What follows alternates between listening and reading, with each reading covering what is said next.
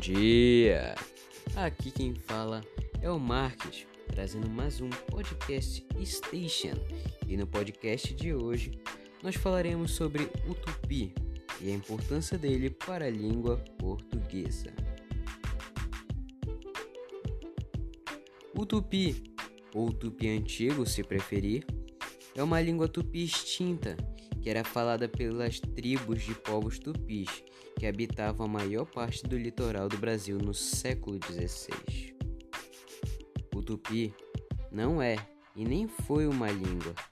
Tupi é o nome criado por linguistas para nomear uma família linguística. A língua geral paulista foi a língua falada por bandeirantes, missionários e colonos portugueses é uma junção do tupi com línguas da mesma família e línguas de falantes não nativos. Antes de nós continuarmos nosso podcast, nós teremos um breve intervalo e após o intervalo continuaremos o assunto.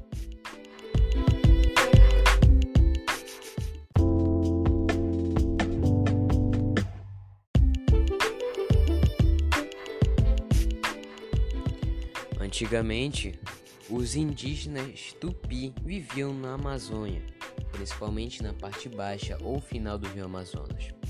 A partir daí, espalharam-se por uma grande faixa de terreno ao longo da maior parte do litoral brasileiro. Entre seus grupos destacaram-se os tupiniquins e os tupinambás, que eram inimigos entre si.